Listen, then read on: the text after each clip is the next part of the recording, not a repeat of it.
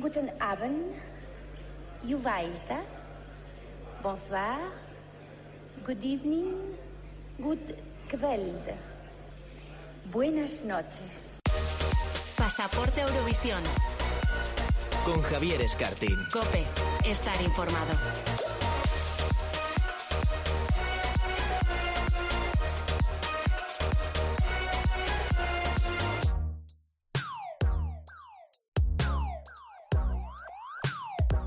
¿Qué tal? Muy buenas a todos, bienvenidos, bienvenidas a Pasaporte a Eurovisión, el primer programa dedicado al festival en una radio generalista. Bueno, todavía no nos hemos recuperado, y eso que ha pasado ya una semana, del festival Eurovisión Junior que pudimos vivir el pasado domingo. Vaya tensión, qué nervios y qué alegría también por nuestra Soleá, que obtuvo un merecidísimo tercer puesto con Palante. La ganadora fue Francia, ya lo sabemos, su primer triunfo en el formato Junior.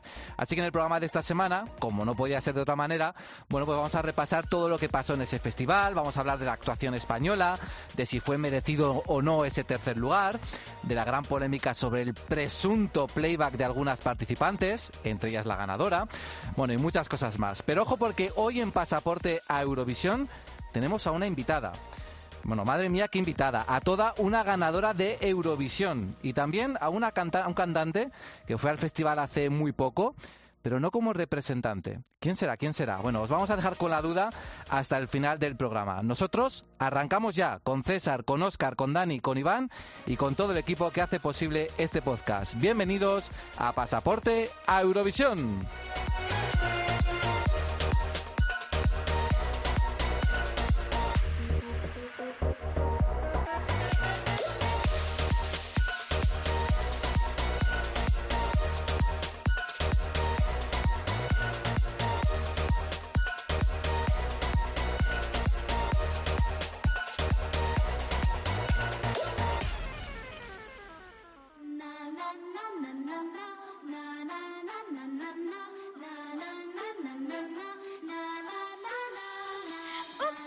Y a plus de fleurs au balcon, flûte, elles ont fané sous mes doigts. Oups, c'était pas la bonne saison, mais le printemps reviendra. Oups, j'ai rêvé qu'on était plein à repeindre les murs de nos villes et laisser l'empreinte de nos mains, pas que sur nos écrans tactiles. J'ai plus rien, je suis comme ça. Estamos escuchando Jimagine, la canción de Valentina que le valió este pasado domingo a Francia su primer triunfo en Eurovisión Junior.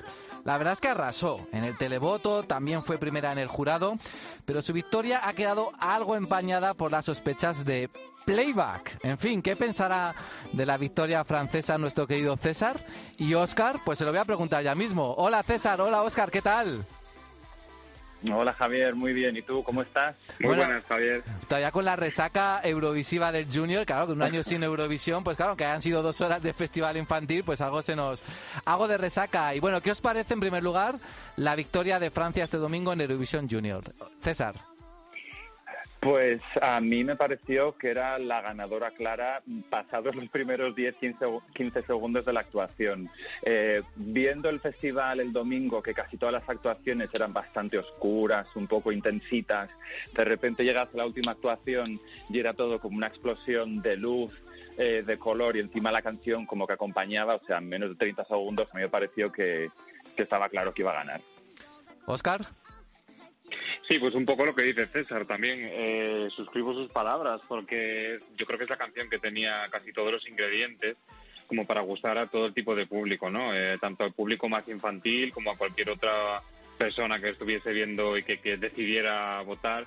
Yo creo que era la canción que tenía mm, como, más completa, ¿no? Como para, para, para poder triunfar en un festival de estas características junior. Ahora vamos a hablar de la polémica del playback, pero bueno, es verdad que Francia se lo ha trabajado mucho. Recordemos que regresó hace dos años al Festival Junior. Y la verdad es que son candidaturas, como bien ha dicho Oscar, que parece que están muy bien enfocadas y trabajadas de cara a lo que es el Festival Junior. Y no les ha funcionado hasta ahora, no han logrado la victoria hasta este año, pero yo creo que desde luego a- saben un poquito cuál es la fórmula de éxito y bueno, quizá, como bien dice César, era la candidatura que todos esperamos que podía ganar, al menos la que más eso, se ajustaba un poco a lo que es el ideario de un festival infantil. Y ahora con respecto al playback, bueno, ya sabemos que ha habido acusaciones a través de diferentes medios, bueno, sobre que algunos países, incluidos Fran, incluido Francia, habían actuado en playback. Ya sabemos todos que las candidaturas por primera vez en la historia de, de Eurovisión no eran en directo, las actuaciones, sino que se habían grabado previamente unas semanas antes. Y eso, bueno, pues parece que en la postproducción, o no sabemos dónde, bueno, pues parece que algunos países podían haber aprovechado eh, esta circunstancia motivada por el COVID, pues para un poco embellecer ¿no? las voces de sus cantantes. ¿Creéis, César, Oscar, que ha habido playback en la actuación de Francia o en algunas otras actuaciones? Eh, ¿De dónde creéis que vienen estas acusaciones? Contadme un poquito. Pues vamos a ver, yo me puse un poco los auriculares ayer para volver a escuchar las actuaciones. En plan, Pilar Tavares con Operación Triunfo, ¿sabes? A ver cómo, cómo lo escuchaba bien. Y en Francia, hombre, la voz está un poquito potenciada, pero playback, playback del todo no es, o al menos no es tan evidente como, por ejemplo, con Bielorrusia, que se veía claramente que, que esa actuación no, no era en directo. A ver, Oscar. Sí, sobre todo se nota mucho cuando las canciones no, no tienen un coro, ¿no? Como cuando la voz principal eh, se queda al descubierto. Y, y en el caso de, Francia, eh, por ejemplo, pues hay muchísimos coros que en el caso de Eurovisión Junior pues sí que están grabados, son pistas grabadas y entonces eh, como que se, se mezcla un poquito la voz en directo con, con esos playback, con esas pistas grabadas y, y a veces da la sensación de que no es directo. Eh, yo creo que con, Bielorrusia se podría, podríamos desconfiar un poquito más porque porque sonaba pues perfecto, es que sonaba casi idéntico a, la pista de, estudio. Entonces, eh, sí es verdad que luego la EBU, la Unión de Radiodifusión eh, Europea, eh, desmintió estas acusaciones y, pues eh, emitieron un comunicado diciendo que todo había sido en riguroso directo pero es verdad que a veces estos, estos coros grabados, digamos, pues eh, mm, hacen que parezca que, que los artistas que no están cantando en directo. Luego, por ejemplo, un país que no, que no ha tenido ninguna acusación de playback es Países Bajos, pero viendo con Oscar la gala en directo decíamos, es que, vale, no es playback, porque en el momento en el que actuaban, cantaban ellas solas, se notaba que no, pero claro, cuando estaba el coro, es que decías, da podía cantar yo, yo perfectamente, quedaría igual, porque no se escucha la voz original de los artistas. Está completamente eh, hundido en la voz por, por, por, el coro. ¿Creéis que eso puede pasar también en el senior, ahora que el año que viene eh, los coros también van a estar grabados? Completamente, ¿no? Yo creo que es una cosa que ya hemos visto bastante en Melody Festival en los últimos años, que había mucha diferencia también entre las estrofas y el estribillo. Y si ya hemos tenido polémica con el Junior, que tampoco tiene tanta repercusión, me está empezando ya a dar un poquito de miedo eh, lo que puede suceder cuando llegue mayo y haya países que hagan lo mismo también. Sí, sobre todo porque muchas veces ya no es solamente a nivel de coro, sino que se graba toda la pista. Digamos que el cantante canta toda la canción digamos, como en otro tono, eh, y luego pues eh, su parte en directo pues está superpuesta digamos no a la otra pista. Entonces hay como una doble voz todo el tiempo que eso también sucedía un poco en el caso de España eh, que cuando había mm. demasiado solo se le notaba más que cantaba en directo que era directo por supuesto pero pero que luego cuando se mezclaba con los coros y con su doble voz digamos pues entonces mm, queda como mucho mejor no o sea que esto abre la puerta a que artistas como por ejemplo Lola Índigo o bueno, a cantantes que, bueno, ya sabemos que cantan de esa manera. Ay, Javier, cuidado con lo que dices. Sí, ya, ya, que luego en 2022 va a ser ya la representante y esto me lo van a recordar. Pero bueno, va a salir la hemeroteca, ¿eh? Exactamente, pero bueno, yo creo que vamos a ver un poco cómo, cómo se enfoca porque también no es lo mismo una actuación grabada que una en directo, como en teoría va a ser en mayo, en teoría, ya veremos a ver. Pero bueno, esto desde luego abre una nueva polémica que yo creo que no se va a quedar solo en el Festival Junior. Bueno, vamos, vamos a hablar ahora de, de España, de nuestra Soleá. Quedamos terceros de nuevo, repetimos el puesto que obtuvimos con Melanie el año pasado. ¿Vosotros estáis contentos con ese puesto? ¿Se hace justicia con todo el trabajo que se ha hecho con esta candidatura? Eh, yo creo que sí, o sea, hay gente que está un poquito decepcionada, pero ya nos gustaría tener dos años seguidos eh, un top 3 en el festival eh, senior, o sea, estaría súper bien. Yo creo que lo que nos pasó el domingo con la actuación es que Televisión Española no hizo bien los deberes. Si comparáis lo que era la iluminación de la actuación española con la del resto de candidaturas, era una iluminación como súper oscura. Incluso también el sonido nos parecía que estaba un poco enlatado en comparación con el de con el de otras actuaciones. Entonces yo creo que eso es porque lo que nos ha dejado a lo mejor como un poquito de mal sabor de boca porque teníamos tantísimas expectativas ante esta canción y esta, y esta candidatura que ha quedado súper bien, pero yo creo que los que han fallado aquí han sido Televisión Española por, pues por lo mismo de siempre. A ver, Oscar. Sí, yo estoy de acuerdo. La verdad es que, al igual que Francia, yo creo que tenemos un poco el, truco, o digamos, como, como que sabemos escoger bien las canciones de, para Eurovisión Junior, igual que, lo está haciendo Francia, pero yo creo que luego nos falla lo que es el, a nivel profesional todo lo que viene después, ¿no? En este caso, pues había que grabar la actuación y con unas pautas eh, tal y como había mandado la UER, y entonces sí que es verdad que pues eh, todo se parece el escenario era igual, lógicamente, pero sí que faltaban algunas cositas. Eh, la actuación de Francia, pues es que era totalmente brillante, pues con muchísimo color y la nuestra sí que quedaba un poco un poco oscura, no tenía y luego a nivel pues también como decíamos de, de promoción quizás no se ha hecho tampoco demasiado. Hablo de la profesionalidad por parte de Televisión Española y no de la cantante porque yo creo que Soleá estuvo a la altura totalmente. Sí, bueno, estamos acostumbrados a que Televisión Española eche la culpa. Acordamos, por ejemplo, en el año de Amaya Alfred, que todo era culpa de la televisión de, Portugal, también el año de Austria, de que todo era, bueno, pues culpa de las, de las televisiones encargadas de organizar el festival. Bueno, pues esta vez que nosotros podíamos un poco como dirigir totalmente nuestra candidatura, nos hemos dado cuenta de que, bueno, pues que Televisión Española, no sé si hasta a la altura, pero desde luego no con respecto a, otros países participantes, porque como tú me has dicho, tú me has dicho Oscar, es que la, puesta en escena de Francia barría a las demás, pero ojo, por ejemplo, Kazajistán, que fue el país que quedó segundo, también una puesta en escena muy brillante. Eh, hasta Holanda, que era un concepto mucho más básico, pero hasta, no sé, en, televisión funcionaba mejor. Yo no sé si es que en televisión española es o desgana, que yo creo que en este caso no es, o simplemente falta un poco de ideas, ¿no? Sí, yo creo que faltan ideas y falta un poco. Eh, mm, tenemos, o sea, como que vamos un poco a cubrir el trámite. No, podemos tampoco achacar demasiado porque hemos quedado terceros y está fenomenal. Pero siempre falta como, como, como creatividad, yo creo. No, nos falta un poco tirar por ahí. Bueno, y además... También yo creo un poco que es el problema de que al no haber programas de música ni grandes eh, formatos de entretenimiento que hagan dentro de la casa, en el momento que tienen que hacer cualquier tipo de actuación siempre se quedan pobres pues porque es una cosa que, que no saben hacer. Pero vamos, que aún así eso, que hemos quedado top 3 y que ya nos gustaría conseguirlo en algún año en el Desde luego. Sí, sí, desde luego vaya por delante nuestra felicitación para Soleá por ese brillante tercer puesto. Ya estaba, vamos, encantada de la vida, entusiasmada como pudimos verla el, domingo por la tarde ahí en Torre España celebrando ese tercer puesto, esa medalla de bronce en una nueva fiesta del helado con Melanie, que por cierto qué bien habló en inglés.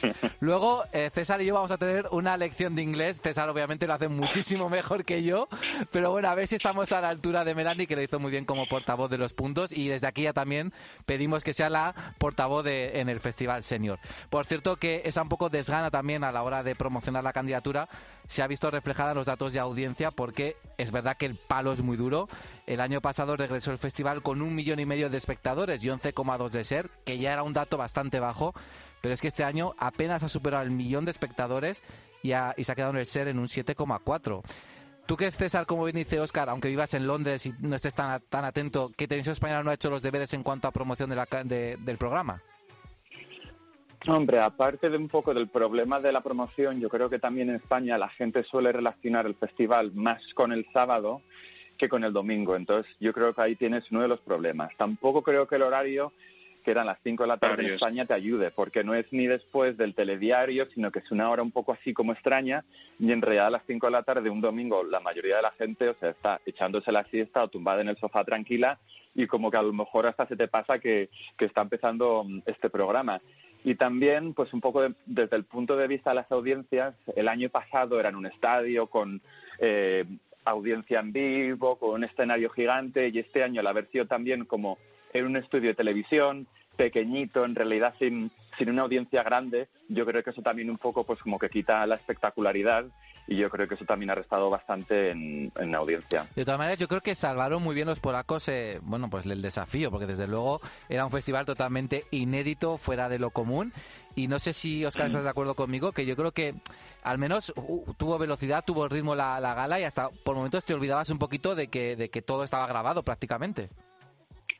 Sí, totalmente. No, casi no te dabas cuenta de que todo estaba montado. Es verdad que los presentadores estaban en directo, pero luego lo que es la, conexión de todas las cantantes con todas las postales, yo creo que ha quedado fenomenal. Y me da un poco de pena que no hayamos podido vivir una Eurovisión eh, senior pues de esta, de esta forma, ¿no? Eh, pues que hemos podido comprobar que sí se ha podido hacer. Eh, a lo mejor pues no faltaba un poco de tiempo para poder organizarlo tal y como se ha podido hacer ahora el Junior, pero, pero bueno, yo creo que como, como espectáculo, mm, a pesar de ser un estudio y demás, pues yo creo que ha quedado, ha quedado muy bien. Bueno, rápidamente repasando las otras candidaturas, Kazajistán, ojo Kazajistán, ya lo dijimos aquí también en el programa hace dos semanas, que era otra de las aspirantes a la victoria, un Dark Horse, que al final yo creo que se erigió como, desde luego, como una de las candidatas al triunfo después de esa impecable puesta en escena. ¿A vosotros os gustó Kazajistán, César? Eh, muchísimo. Además, cuando vi un poco el recap de todas las actuaciones, la verdad es que era una de las que destacaba, pero vamos, muchísimo. Y como estáis diciendo, vamos, llevan ya tres años que están presentando candidaturas súper, súper buenas. O sea que, ojito con ellos, porque yo creo que están un poco como España. O sea, si no es el año que viene, es en el 2022, están rozando la victoria y va a llegar en, nada. Y eh, Alemania, última, Oscar, en su estreno, en su debut. ¿Qué ha pasado? Sí, no como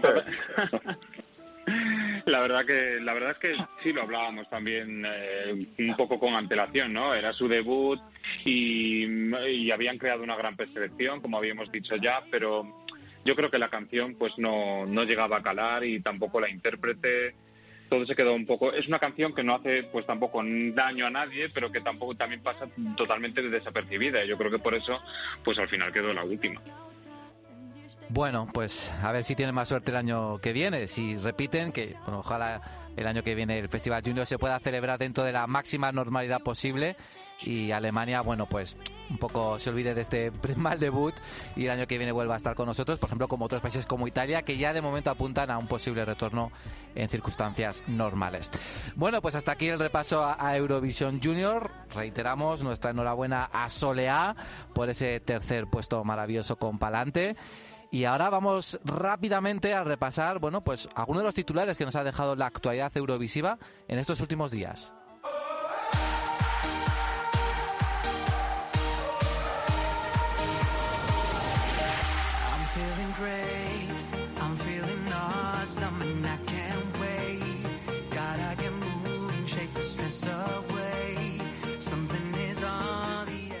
Y si tengo que hablar de Melody Festival, bueno, hay que decir que nosotros tres, César, Oscar y yo, estuvimos en el Melody Festival en 2020 disfrutando, bailando, sin pensar en todo lo que iba a pasar una semana después.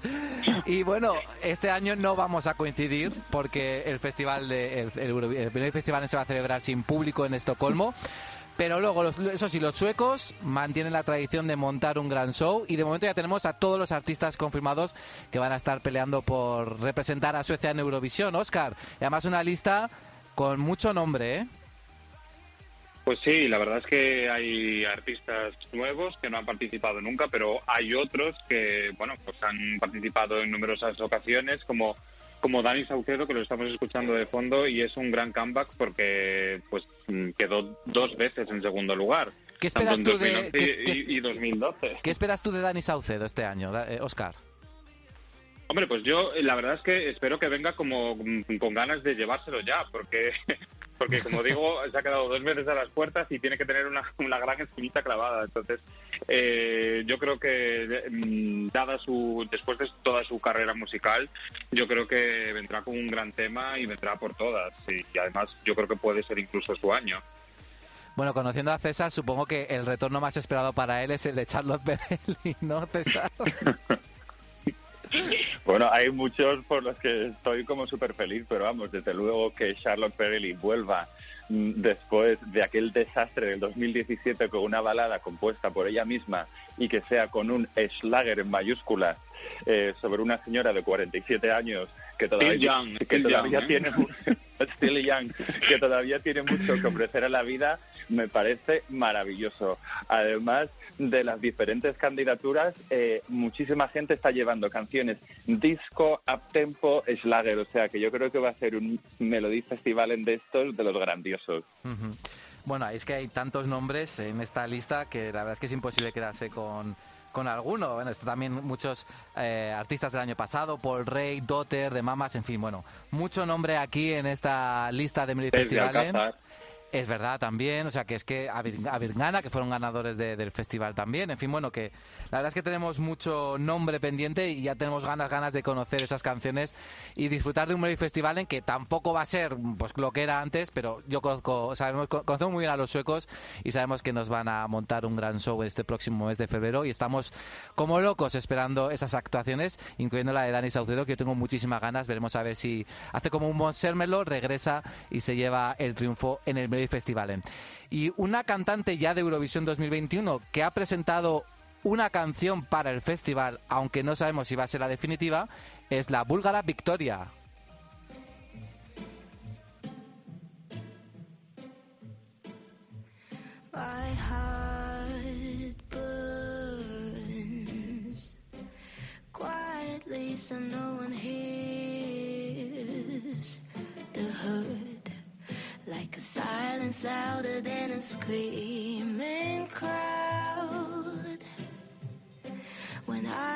Bueno, favorita para muchos en la edición cancelada de 2020 con su canción Tears Getting Sober.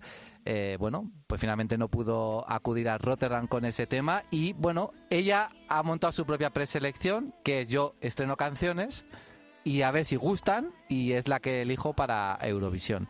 Esta es la primera, I'll Cry, que según ella, es elegible para el festival. Aunque yo creo que la reacción que ha tenido el público no ha sido la esperada y no sé si finalmente se va a decantar por otras opciones. ¿Qué, os parece a vosotros este, esta propuesta? César.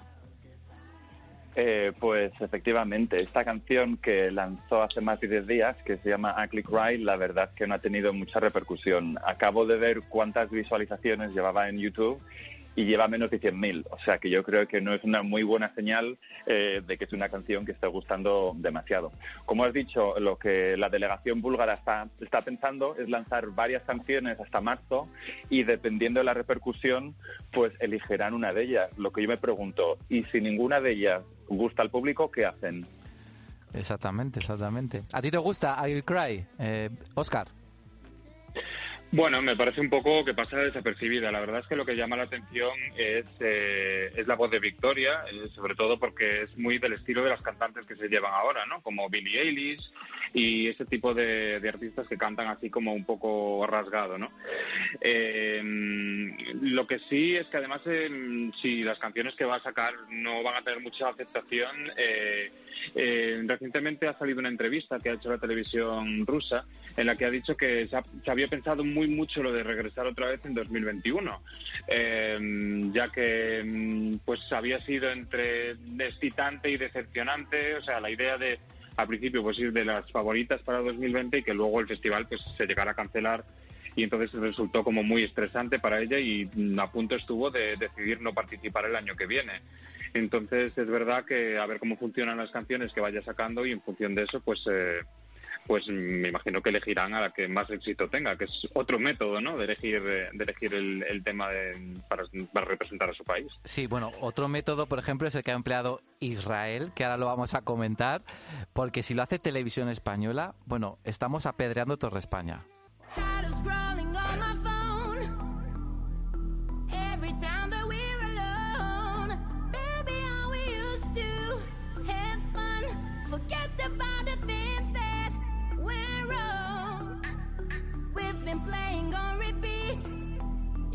Esto que estamos escuchando, en teoría, es una de las candidaturas de Eden Alem para eh, Eurovisión 2021, la representante israelí, pero no está cantada por ella, está cantada por alguien, que no sabemos quién, porque la televisión israelí ha decidido publicar las nueve canciones que son elegibles para, para representar a Israel en Eurovisión con las voces de, bueno, pues gente, artistas o cantantes anónimos que han prestado su voz para, para este trabajo. Y lo peor de todo es que la gente tiene que votar en base a estos trabajos, a esto, a esto, a esto que está presentado.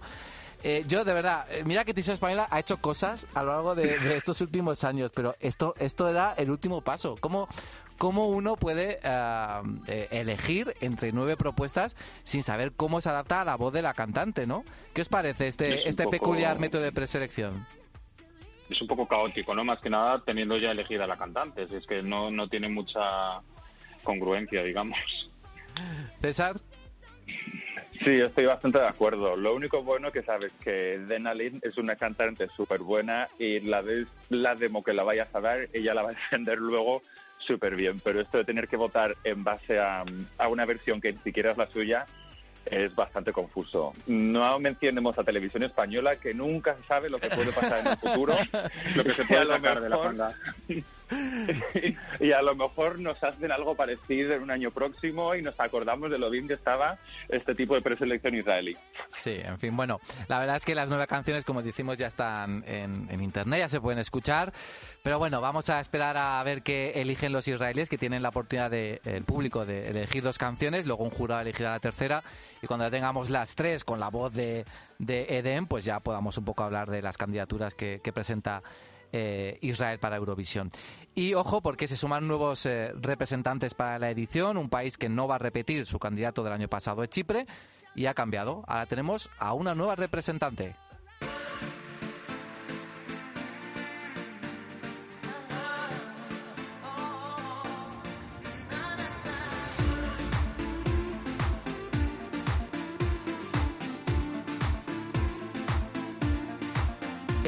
Elena Sagrinou, no sé si lo he dicho bien, o sorpresa, una diva griega representando a Chipre. ¿Qué más sabemos de ella, Oscar César? ¿Qué me podéis decir? Pues lo que sí podemos saber ya es el título de la canción, eh, que además viene con un buen pedigrí, eh, ya que está escrita por algunos artistas que ya han tenido otras experiencias eurovisivas. Por ejemplo, Laurel Barker, que es una de las escritoras de la canción de She Got Me de Suiza hace dos años, que quedó en cuarto lugar. Y lo que sí es que no vamos a conocer la canción hasta el mes de marzo, que tiene por título eh, un título en español que se llama El Diablo.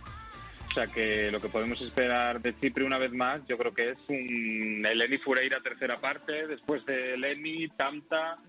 Eh, yo creo que va a ser pues eh, algo un poco mm, por ese estilo, digamos, ¿no? Bueno, a ver qué pasa. La verdad es que le ha ido, la funcionó muy bien a Chipre con fuego. En 2019, bueno, pues por lo menos pasaron a la final, no quedaron mal. Yo creo que Chipre, pues no, pues va a reventar la fórmula hasta ver si así consigue la victoria. Pero yo desde luego ya, bueno, el pedigree está ahí, ¿eh? Yo creo que tiene muy buenas eh, intenciones la candidatura chipriota. Yo creo que puede sorprender mucho este año. Y nos vamos a despedir ya de, de César y de Oscar, pero antes quiero comentar otra noticia de este Rocambolesco 2020 que nos está dejando noticias totalmente inauditas y es que Eurovisión está nominado a los Grammy. Bueno, mejor dicho, la película de Netflix sobre Eurovisión está nominada a los Grammy. Y ahora la pregunta es si va a llegar a los Oscar. ¿Tú qué crees, Oscar? César, un año la verdad es que tampoco hay mucha oferta en, en los cines. ¿Esta candidatura de Eurovisión puede llegar a, a los Oscar? Vamos a ver a Molly Sandén nominada a los Oscar, César. Hombre, como mejor película dudo que acabe eh, nominada, pero la verdad que la banda sonora está muy, muy bien. A mí me encantaría que esta canción eh, acabase nominada. Y si el año pasado Gisela estuvo en la gala de los Oscar cantando, o sea, qué auténtica maravilla sería que pasésemos de Gisela a Molly Sanden cantando en la gran gala de los Oscar. Totalmente, totalmente. Pero es verdad que, como dice César, a ver, la película, pues es lo que es. Ya está. Pero, bueno, la banda sonora no, no suena mal, ¿no? ¿A ti también te gusta, Oscar? Sí, la verdad es que yo creo que está muy bien y como tú decías, pues a lo mejor no hay grandes no hay grandes producciones musicales para los Oscar tampoco este año, entonces yo creo que tiene bastantes papeletas de, de poder de que podamos ver a Molly Sandén allí en directo en Los Ángeles y yo creo que es una gran una, va a ser una gran competidora Vic de hecho. Bueno, veremos a ver qué ocurre. De momento tiene, tendría que ganar el Grammy a la mejor banda sonora en la gala que se celebrará a final, a, en, en, febrero del año que viene. Veremos a ver si, si eso ocurre. Y luego, en marzo aproximadamente, son las nominaciones a los Oscar. Hombre, sería muy curioso ver eh, una película sobre Eurovisión nominada a los Oscar, pero todo puede pasar. Bueno, gracias Oscar, gracias César por estar con nosotros repasando la Eurovisión Junior. Y ahora os dejo escuchando un poquito de Husavi, que sé que os gusta mucho. Bien. Hasta luego, los chicos. Perfecto. Chao.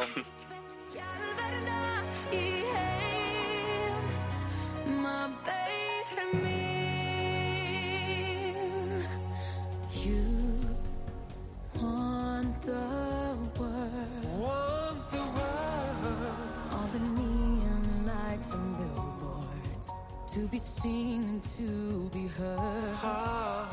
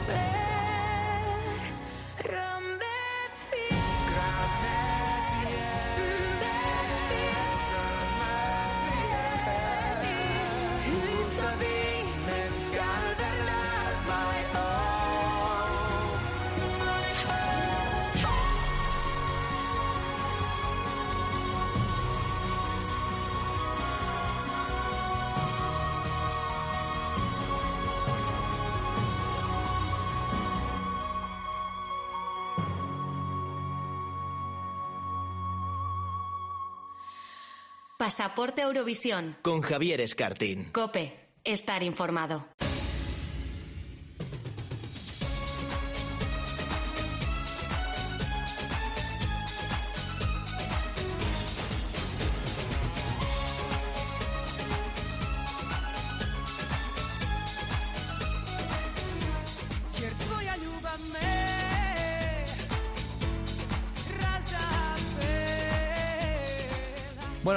Son prácticamente, algo nuevo en la versión junior del festival, pero en la de mayores hemos tenido en estos 65 años, bueno, muchas y de todo tipo.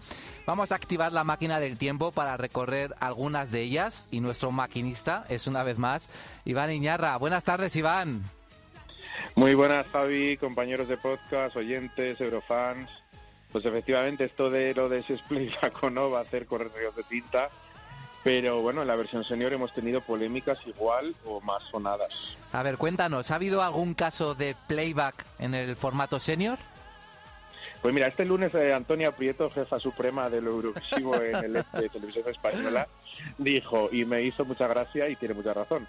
Mira, estas cosas cuando uno va al sitio no pasan, porque Y- claro, es verdad que allí, cuando tú vas a Eurovisión, en la serie hay mucho control para garantizar que las voces son en directo. Y tiene toda la Claro razón Toñi Prieto, ¿eh? Cuando la tiene hay que dársela.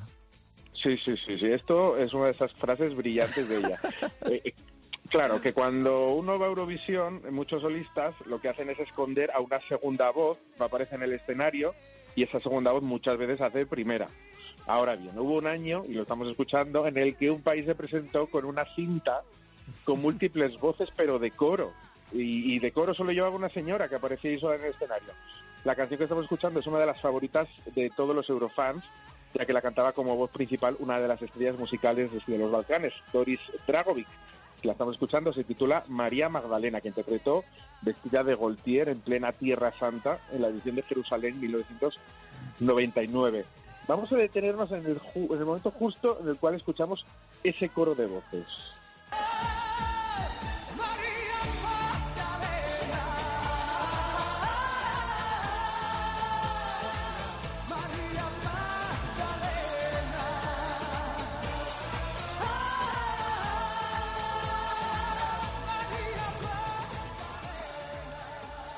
Bueno, es que ahí está el coro de Viena, todo, todos juntos, madre mía. Y bueno, la imagen es tremenda, ¿eh? Con esa señora sola en el escenario haciendo lo que puede y de fondo, pues eso, el el Orfeón Dono- Donostiarra. Efectivamente. Croacia llegó a Jerusalén con una cinta. Alguien leyó mal las normas porque es verdad que ese año era el primero en el que no había orquesta. Y, y alguien dijo en Croacia, bueno, pues esto es barra libre, ¿no? Nos ahorramos unos billetes de avión, los coros también podrán ir pregrabados y así eh, unas habitaciones de hotel que nos ahorramos de pagar. El caso es que la, UER, la organización, les quitó un tercio de los votos como penalización. En aquella época hay que tener en cuenta que la clasificación de un año para otro dependía de la media de puntos logrados, o sea que era algo importante. No obstante, Croacia vivía entonces su época dorada, muy buenos resultados y apenas les afectó. Todo quedó, eh, eso sí, en un tironcillo de orejas porque, bueno, les quitaron los puntos, pero el cuarto puesto que lograron lo mantuvieron. Bueno, vaya, por lo menos nadie más se ha animado a seguir esa senda de meter voces fantasma. Oye, ¿y en la época dorada de, de Eurovisión era todo felicidad y alegría o también hubo sus polémicas? Bueno, pues eh, aunque la politez europea y la corrección imperaba en los primeros años de Eurovisión, hubo países que intentaban saltarse las normas un poco queriendo sin querer o sin querer queriendo, ya me entiendes. Por ejemplo, Suecia, que en el año 65 rompió una norma no escrita, cantar en una de tus lenguas nacionales. Bueno, de los suecos me creo todo porque en eso de ser innova- innovadores o por renovadores del festival están metidos en todos los cambios. ¿Qué pasó en aquel lejano 65? Pues mira, hasta ese año, y ya llevaban 10 ediciones, se daba por sentado que en este festival cada país llevaría algo representativo. Y más representativo que el idioma nacional, Nada, pues claro. cosas hay. Nadie había cantado hasta entonces en un idioma diferente al hablado en su tierra. Hasta que el señor Ingvar Wixel, ¿eh? un nombre que en el Scrabble te daría muchísimos puntos con tanta letra rara, decidió transformar su operística Annerstaders Vals, que en sueco significa vals en cualquier lado, por Absent Friend, que en inglés significa amigo ausente. Podrían ser dos canciones distintas, pero la misma es la misma, porque en vez de sueco, se presentó en Nápoles 65 cantando en inglés.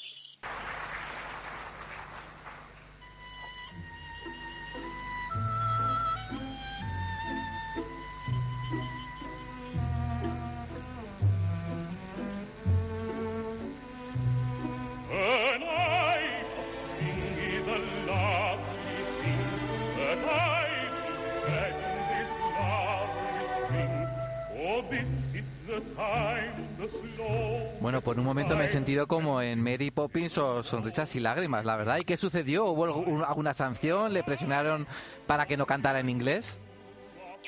A ver, hasta entonces los suecos nunca habían quedado entre los tres primeros. Seguro que alguien en Estocolmo pensó, pues cantemos en inglés que nos entenderán mejor. Y claro, en las reglas nadie había pensado en poner por explícito la obligación de cantar en la lengua del país representado. Así que, bueno, lo dejaron pasar. Y bueno, paradójicamente, solo le votaron Dinamarca y Finlandia. ¿eh? Eh, y encima quedaron fatal en inglés. Fíjate. Bueno, en la siguiente edición, en el 66, ya eh, salió una norma escrita obligando a todos los países a cantar por norma en su idioma. Ellos fueron en sueco de nuevo y mira tú por dónde obtuvieron su mejor clasificación hasta entonces, un segundo puesto. Si es que al final, si la canción no es buena, da igual el idioma en el que se cante. Si es que ha quedado ya demostrado mil veces. Exactamente. Aunque bueno, si es que se canta, Javi, porque en el 95 hubo una gran polémica cuando la ganadora de este festival de canciones es una melodía casi instrumental. ¿Te acuerdas de Nocturne?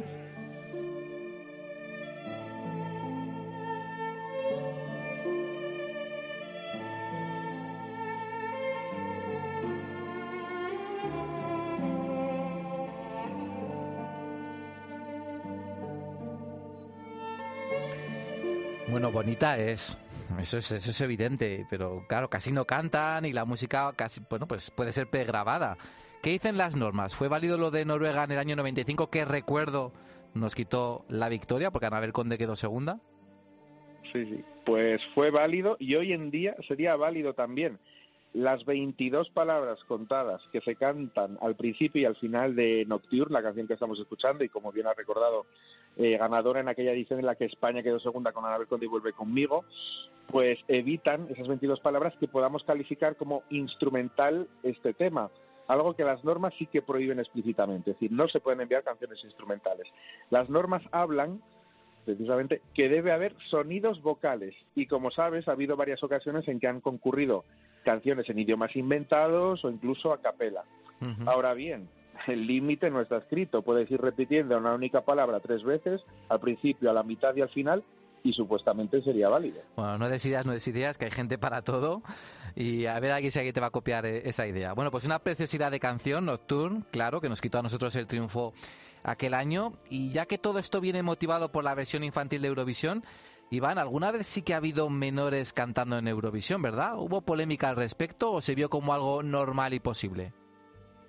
Pues mira que hay normas en Eurovisión, ¿eh? y como pasó con lo que comentábamos del idioma, con Suecia en inglés, en este, en este caso igual, nadie pensó que hubiera países que pudieran enviar niños, niños al festival.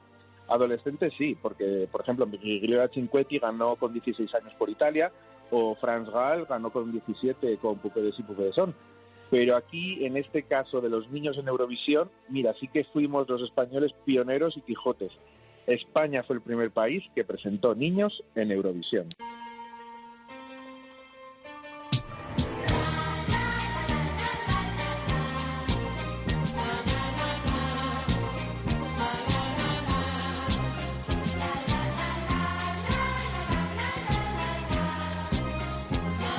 Qué bonita la actuación de Betty y la verdad que sí que eran niños, pero encajaban, ¿eh? no desentonaban. Le terminaron de dar encanto a la canción y así fue que bueno que quedamos segundos. Iván, ¿le pareció mal a alguien? ¿Hubo algún país que protestase por ello? Pues no, no. De hecho, todo el mundo quedó muy encantado con la canción y, y nadie después de eso pensó en cambiar normas de cara al festival del año 80, al año siguiente.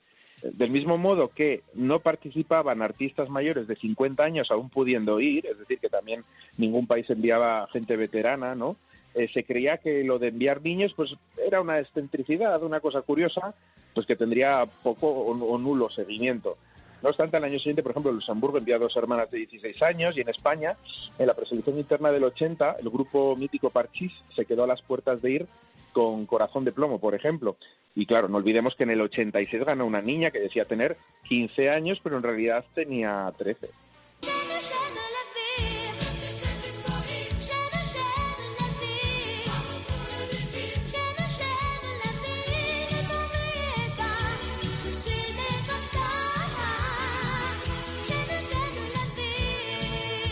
La inolvidable Sandra King con Jemel Lavi, es verdad, antes de que se inventase el junior ya había una niña ganadora del senior, qué paradoja. Se cambió la norma con su victoria, ¿no? Eh, pues no, tampoco. Anda. Aquí, para cambiar las normas, no sé qué tiene que pasar. Status quo, nadie tocó nada. Claro, la niña había ganado y la niña estaba feliz, pero pasemos unos años más adelante, del 86 victorioso de Sandra King por Bélgica al 89, donde dos países, Francia e Israel, envían, en el caso francés, a una niña y en el caso israelí a un niño. Quedan mal, en el caso de Israel muy mal, y al menos en el caso de la niña francesa, eh, yendo favorita, eh, no quedó muy bien. Y claro, provocó más de una lágrima en ambas representaciones. Nadie les había preparado psicológicamente para quedar mal. Y por lo menos un adulto que va a un concurso, pues tiene que aprender a gestionar la derrota. Pero un niño, pues es más complicado. Ahí sí, ahí sí se cambió la norma. A partir de los malos resultados de los niños del 89, se hizo que en el Festival del 90 y hasta hoy mismo, los participantes deben cumplir al menos 16 años en el año de participación del festival, justo la edad límite por arriba para participar en el Junior. Bueno, tengo la impresión de que podríamos seguir un buen rato hablando de estas polémicas. Sin embargo, vamos a dejar la máquina del tiempo descansando para volverla a poner en marcha en nuestro próximo podcast. Muchas gracias, Iván. A ti, Javi, hasta la próxima. Adiós.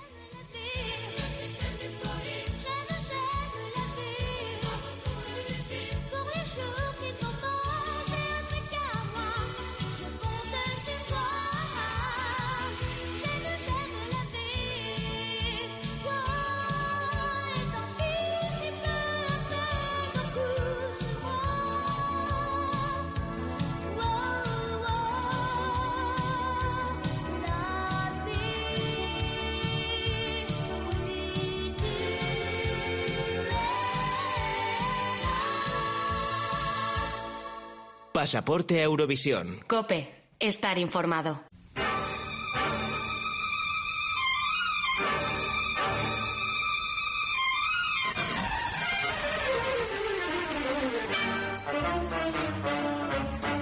Bueno, como ya hemos dicho al principio del programa, hoy tenemos a una invitada de honor. Nuestra primera invitada internacional. Y ya vamos a decir quién es. Es nada más y nada menos que Conchita Wurst, el personaje creado por el austriaco Tom Neuwirth, que se llevó el triunfo en 2014. Pero no es el primer alter ego, alter ego que vemos en Eurovisión. Es más, en más, de una, en más de una ocasión hemos visto a artistas que han participado en el festival encarnando a personajes ficticios. Y para hablar de ellos, tenemos a nuestro compañero Daniel Márquez. Pero antes que nada, necesito preguntarle algo. Dani, ¿estás contento con el resultado de Eurovisión Junior? Hola Javi. Pues bueno, mira, ¿tú te acuerdas hace dos semanas cuando comentábamos las canciones que yo dije aquello de mm, ojalá Francia en el top 3? Sí. Pues yo me arrepentí un poquito cuando vi que no ganó Soleá. O sea, tú has, tú has gafado, ¿no? El triunfo de Soleá. Es broma. Es broma, es broma. Tú te has, tú te has cargado Sevilla 2021 o de 22. Claro, lo gastamos por decir eso, pero no, en general, contento. Sí tengo que decir que la puesta en escena de España me pareció un poquito oscura para el mensaje tan optimista que tenía para adelante, pero en líneas generales, contentísimo con Soleá y contentísimo con su tercer puesto. Pues sí, la verdad es que ojalá ¿eh? nos acostumbráramos en el senior a vivir tantas alegrías como nos da el Festival Junior. Bueno, vamos a... que- Dime, y, dime. obvia- y obviamente que me alegro también por Francia, claro que mm, merecidísima también la victoria. Lo que sí hay que decir que no me gustó, mm, que la votación del jurado fue un poquito estratégica. Y ahí pienso que metieron la pata porque hubiesen ganado igualmente. Con un sí y con un no. ¿Hubo playback? Exacto. Eh, si no hubo playback, hubo un directo muy perfecto, pero mm, yo dudo muchísimo de que eso fuese directo. Más que nada porque al comparar la pista de audio del videoclip con, eh, con la de la actuación, suena exactamente, exactamente igual. Es que o es un, es un talento, un portento de niña y canta genial y canta igual que en el disco, o ahí pasó algo. Bueno, de todas maneras, A nosotros estamos, pasa, muy, nos dicen. nosotros estamos muy contentos con ese tercer puesto, así que ya Pues ahí sí. no vamos a alimentar más la polémica, al menos en este programa, y vamos con el tema que nos ocupa, que es el de los alter egos, ¿verdad? Ahí vamos. Hoy vamos a hablar de alter egos en el Festival de Eurovisión. Seguramente algunos se los va a quedar atrás porque vamos con muchas prisas, pero yo he intentado resumir los más llamativos y curiosos. Y vamos a comenzar con ella, con nuestra invitada, a la que llamó la prensa de su país la reina de Austria. Es Conchita Wurst.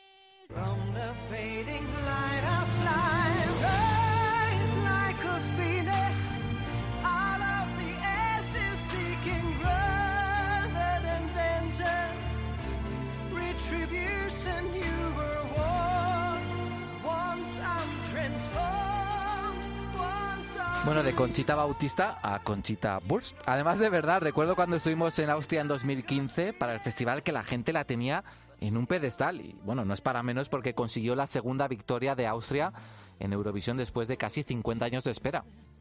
Pues sí, 50 años de espera casi, y, y además lo hizo tras una mala racha de Austria en el concurso, que en los 10 últimos años, bueno, los 10 años previos a su victoria, solamente pisaron la final una vez. Bueno, pues con más razón para que la recibieran con vítores en su país. Cuéntanos un poco sobre el origen de este personaje, de Conchita Burst. Pues mira, eh, Conchita Wurst, como todos sabemos, lo crea eh, Tom, que él ya había probado suerte en el mundo de la música antes. En 2006 participó en un concurso llamado Starmania, en el que quedó segundo, por detrás de otra artista eurovisiva. ¿Ah, sí? ¿Quién? Mira, te voy a dar una pista. Te, te he dicho hace un momentito que en los 10 años previos a la participación de Conchita, Austria solamente había ido a la final una vez. Pues fue con esta artista. Ah, sí, sí, sí. eh, Nadine Baylor, ¿no? Austria 2011.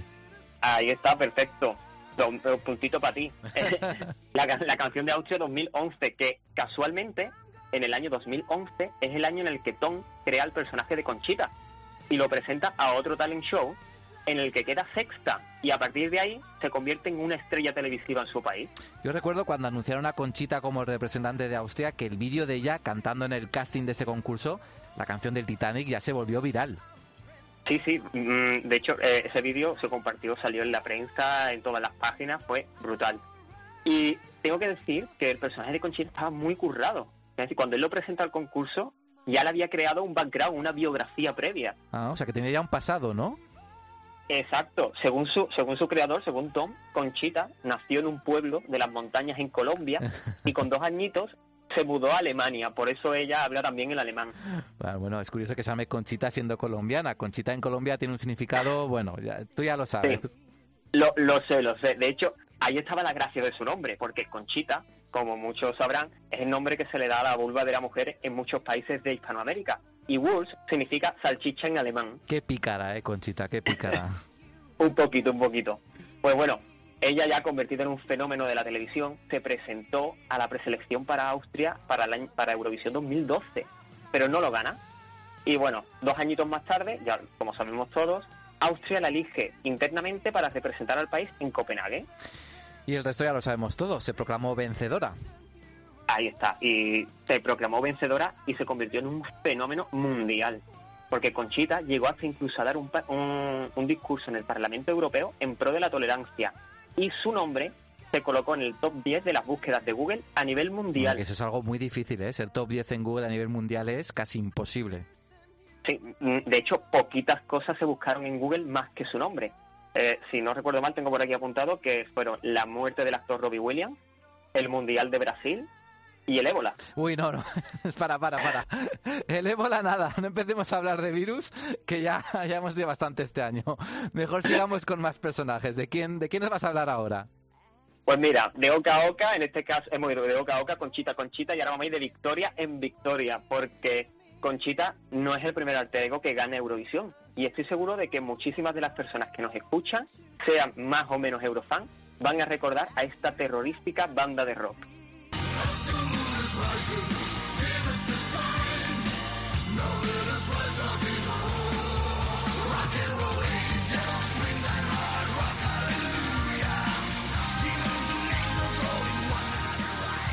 Y como para no acordarse de ellos, Lordi, los ganadores de Eurovisión 2006 con este temazo, Hard Rock Aleluya.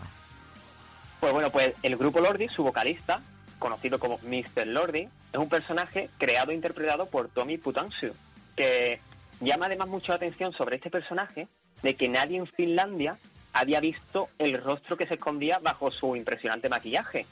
Y es más, como dato curioso, ellos en Finlandia tampoco lo querían saber. De hecho, en 2006, cuando ellos iban a Eurovisión, la prensa reveló una foto en la que se veía parte de la cara del cantante y a la gente en Finlandia eso le sentó fatal. Hombre, es que eso es como cuando te hacen spoiler de Max Singer. Eso no vale. Sí, pues más o menos fue así. Pero sí, es cierto que él iba siempre caracterizado desde que salía de su hotel. Y no sé si alguna vez se ha mostrado sí su personaje, pero al menos en Eurovisión y en todos los eventos eurovisivos a los que ha ido, que han sido muchos, ha sido siempre caracterizado. Sí, vamos, ha ido muchísimos. De hecho, yo recuerdo cuando estuvimos en Linfoa, Javi, que Mm. él iba como parte de la delegación de Finlandia y cuando lo vi en persona, ese maquillaje es que era impresionante, tan sí, sí. alto, eh, asustaba. Yo también lo recuerdo, también lo recuerdo. Pues, Javi, si la biografía de Conchita te pareció graciosa, la de Mr. Lordi es mitológica. Ah, pero que también tiene biografía. Hombre, claro, mira, tú ten en cuenta que Lordi, además de ser una banda de música, también hacen cómics. Ah, mira, yo no sabía eso. A ver, cuéntame esa historia. Pues mira, el origen de Mr. Lordi está en estos cómics. Y resulta que él nace en Laponia y él es hijo de un demonio del sur y un globin del norte. Que un globin, para que te hagas una idea, es como un elfo Ajá. que está muy presente en el folclore de muchos países europeos. Bueno, ves, en este podcast se aprende de Eurovisión y de metodología, de todo. Sí, aquí eh, aprendemos de todo. Pues bueno, pues resulta que estos demonios y los globin estaban en guerra. Así que Lordi, Mr. Lordi, es fruto de un amor prohibido y eso le da poderes sobrenaturales. Así que él solito se enfrenta a ambos bandos, acaba con la guerra y se corona señor de Laponia. Y bueno, la historia es un poquito más larga y tiene más detalles, pero yo la he resumido así. Bueno, madre mía, ¿y te parece poco todo ese drama de guerras, amores prohibidos y superpoderes? No, la verdad, la verdad es que no es poco, pero mira, hablando de todo de dramas, esto nos va a servir para hilar a nuestro siguiente alter ego, que no tiene una historia dramática como la de, la, la de Lordi, pero sí lleva el drama en el nombre. I'm your drama queen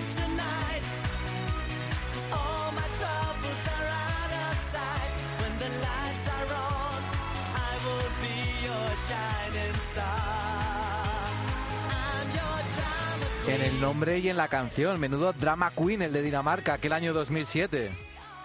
Pues sí, mira, su tocado de plumas, su brilli brilli, eh, hicieron que en la preselección de Dinamarca se llevase el pasaporte a Eurovisión. Él es DQ, el acrónimo de Drama Queen. Y tras él se esconde Peter Andersen, un cantante danés que es muy conocido por su show de drag queen y sus imitaciones. De hecho, tenía un show en el que imitaba a Tina Turner que llenaba estadios. Y puede que esta popularidad previa fuera lo que a él le hizo triunfar en la preselección para llegar a Eurovisión. Sí, bueno, su popularidad, esa popularidad no le sirvió para mucho en Eurovisión, donde no consiguió pasar de semifinales. Ya, pero bueno, al final, como yo siempre digo, Eurovisión te abre muchas puertas y tuvo conciertos por Europa tras su participación en el festival. Estuvo Hombre. incluso en las Islas Canarias. Ah, mira. Oye, no, no era tonto. De Eurovisión siempre se saca algo bueno, ¿eh? Aunque quedes mal. Por ejemplo, ir a las Canarias. Y aunque sigue su canción sigue ahí, sonando de vez en cuando en las fiestas eurovisivas, que esta es una de las míticas, ¿eh? Sí, suena, suena muchísimo. De hecho, mira, mi amigo Ángel, cada dos por tres, nos está recordando esta canción. Es que en las fiestas, o cuando podíamos ir de fiesta, se agradece de vez en cuando un tema, un tema divertido como este. Pues sí, y otro tema muy, diver- muy divertido que siempre escuchábamos cuando hacíamos fiestas de Eurovisión, allá por la época pre-COVID, es el de nuestro siguiente arte ego, que también participó en Eurovisión 2007 y casi se lleva la victoria. Es Berta Serdusta.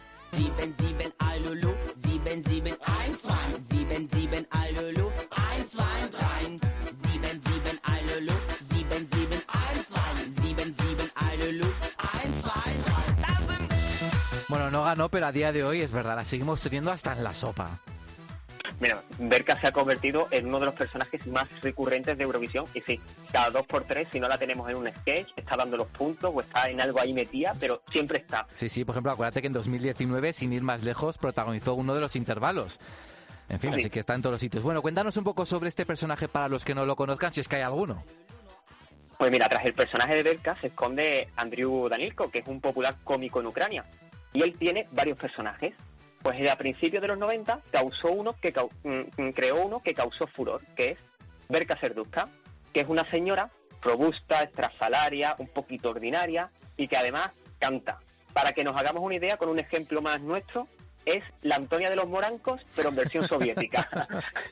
Bueno, pues eh, la verdad es que el parecido es bastante bueno, ¿eh? Llama la atención que el personaje surgió en los 90, por lo que tenía mucha trayectoria ya televisiva, ¿no? Cuando fue a Eurovisión. Sí, mm, y claro, siendo un personaje tan popular, era de esperar que cuando se presentó a la preselección de Ucrania, pues arrasó. Aunque hay que decir que su popularidad, su popularidad no la libró de polémica. De hecho, los políticos llevaron al Parlamento ucraniano su desagrado con Berka porque decían que era un poquito vulgar. Bueno, seguro que cuando logró el segundo puesto para Ucrania no se quejaron tanto. Y de todas maneras la actuación, bueno, pues fue muy divertida. ¿Había canciones mejores? Pues obviamente, pero el espectáculo pues estuvo asegurado. Sí, estuvo graciosa y bueno, y se nos ha quedado ya marcada en la retina, yo creo que para muchísimos años. Seguro. Y vamos, y ahora vamos a pasar al siguiente personaje, ya vamos a dejar de hablar de Vesca, porque este personaje sí que es polémico y pasó a la historia por ser el primer y único participante no humano del Festival de Eurovisión. Él es Dustin el Pavo.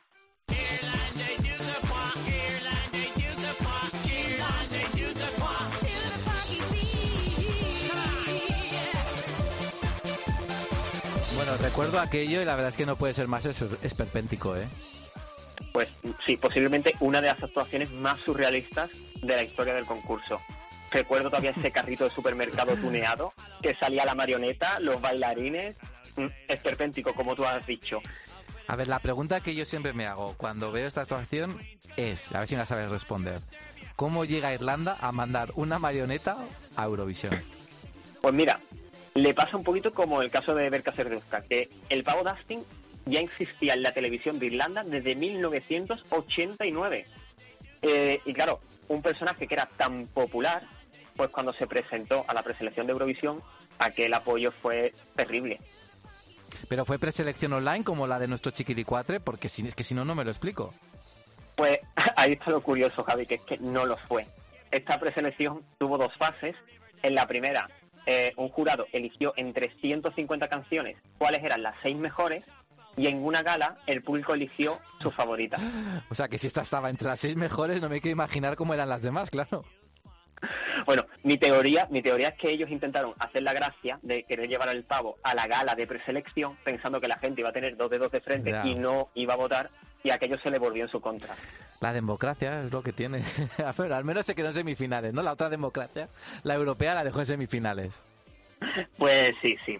Y bueno, también se quedó en semifinales, pero en el año 2006, nuestro siguiente personaje que representó a Islandia y fue una de las concursantes más polémicas de Eurovisión. Su nombre es Silvia Knight y para que os hagáis una idea del revuelo que causó, vamos a escuchar el audio de su actuación en Eurovisión para que veáis el gran abucheo con el que fue recibida.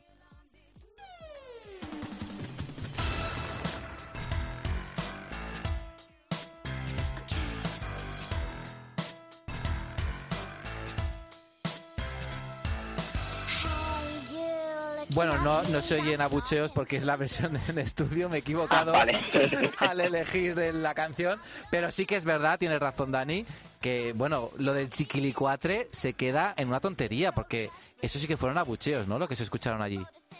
Sí, bueno, y es que no fue para menos, Javi, porque eh, Silvia tuvo una actitud mm, brutal. Bueno, ya contar un poquito sobre el personaje, porque este personaje, Silvia Knight, está interpretado por Augusta Iva Ellendottir, que es una chica de Islandia que tiene un programa de televisión y según ella define a Silvia Knight como eh, la representación de los peores rasgos del comportamiento humano. Vaya, pues qué idea más bonita se les ocurrió a los islandeses, Sí. ¿no? Vamos, ya con eso ya creo que se ha dicho todo. Claro. Y bueno, con ella pasó pues como ha pasado con Dustin y como pasó con mm, Berka, que era un personaje ya creado en un programa de televisión, era popular, entonces claro, se presentó a la preselección, que por cierto pasó lo mismo que con Islanda, el jurado la preseleccionó entre dos, más de 200 canciones y llegó a la gala, y claro, ahí el público se volvió loco y la mandó a Eurovisión. Parece mentira que la historia se repite una, una y otra vez y ninguno escarmienta, ¿eh? Mm, Ya ves. Y bueno, sobre este personaje, como ya he dicho, representa lo peor del comportamiento humano y era una persona narcisista como ella sola.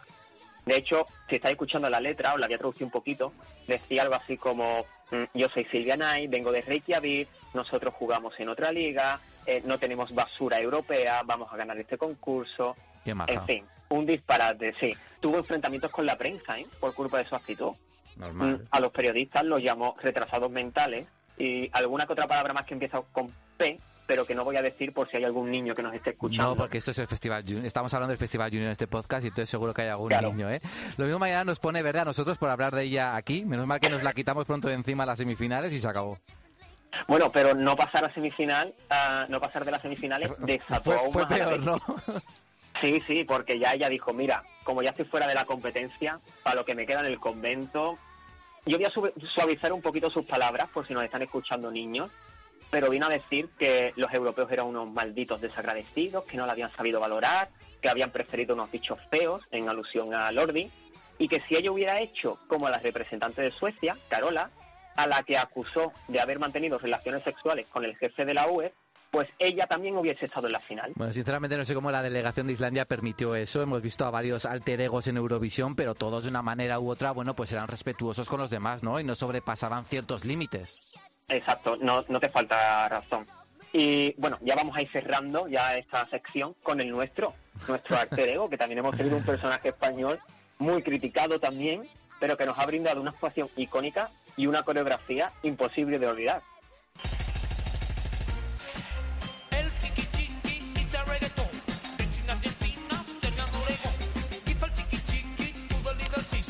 Yo creo que aquí poco hay que contar. Todos sabemos la historia y fue una de las candidaturas más seguidas en España en los últimos años. Bueno, sí, prácticamente yo creo que todo el mundo en España sabe quién es este personaje, que está interpretado por David Fernández. Pero bueno, por si hay algún des- por si hay algún despistado, eh, Rodolfo Chiquilicuatre fue un personaje que nació en el programa de Buenafuente y que causó tanta, sensa- tanta sensación que dijeron, "Buah, pues lo vamos a presentar al concurso de, de televisión española para ir a Eurovisión. Y, pues lo mismo que hemos hablado con todos los personajes anteriores, eso hizo que arrasase en la votación online, llegase a la gala televisada y arrasase en el voto del público y nos representase en Belgrado.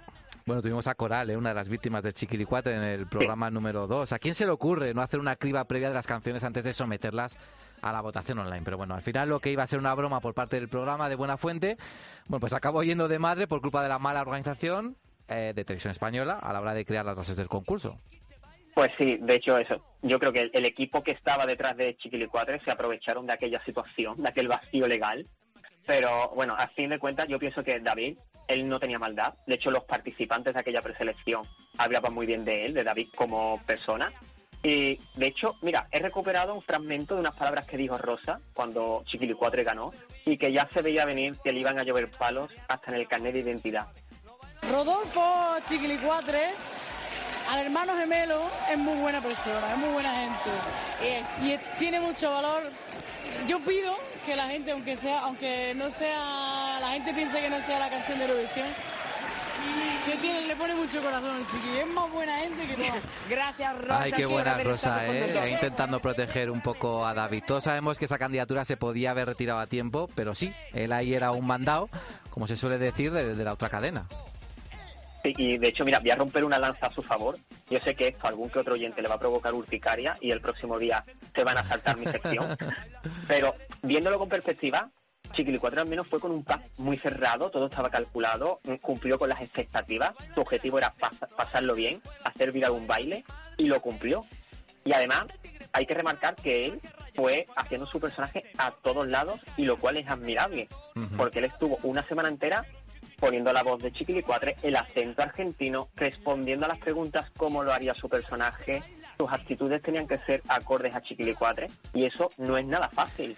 Bueno, la canción podrá gustar más o menos, merecería el pasaporte a Eurovisión o no, pero lo que es innegable, es verdad, es que una vez elegido, bueno, pues David trabajó mucho y lo hizo con respeto, a diferencia de, de Silvia Knight. Sí, eso es cierto. Y no ha tenido malas palabras para el festival. Que hay que tener en cuenta que cuando él habla es muy guasón, pero siempre ha hablado con respeto tanto del festival como de los que fueron sus compañeros y rivales. Oye, ojalá algún día, así en plan locura, David se anime a pasar por nuestro programa y nos cuente en primera persona cómo fue aquello de ir a Eurovisión siendo un alter ego y todo lo que sintió, porque desde luego la historia da para mucho. Pues mira, ojalá. Yo sé que está difícil porque no suele dar entrevistas sobre esto, pero nada es imposible. Bueno, pues aquí queda lanzada nuestra invitación a David Fernández y nos vamos a despedir de tu sección al ritmo de esos cuatro pasos que, pese a la polémica, hicieron bailar a grandes y pequeños. El chiqui chiqui. Muchísimas gracias, Daniel, y hasta dentro de dos semanas. Hasta la próxima.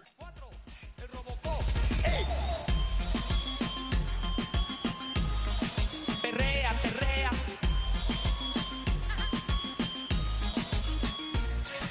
Lo baila José Luis, lo baila Diez Suave, lo baila Mariano, mi amor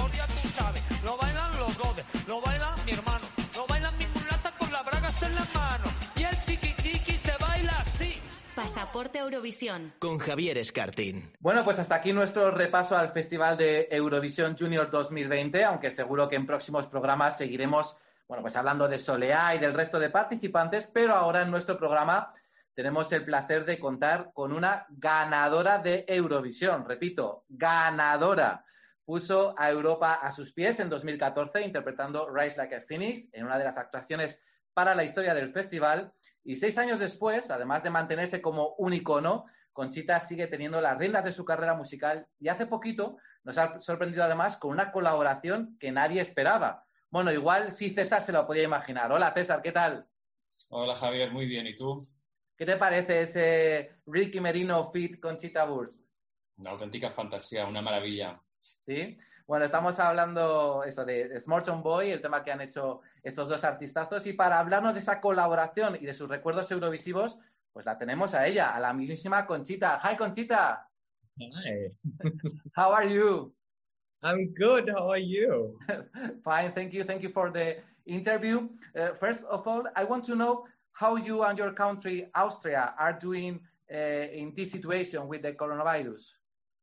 Um, well, I mean, we're coping, you know, it is, it is, um, we're going into lockdown tomorrow, the second one. So yeah, this is the situation here and we hope we, you know, get through this as soon as possible. Perfect. So the first question is um, Small Town Boy, this collaboration with Rica Merino. It's like a cover um, from this amazing iconic song from the 80s. What did you know about Rica Merino before before collaborating? Um, not that much. Not that much, fair enough. Very- honest. Um, but so we we could have met a few years ago because I was in the same TV show as him.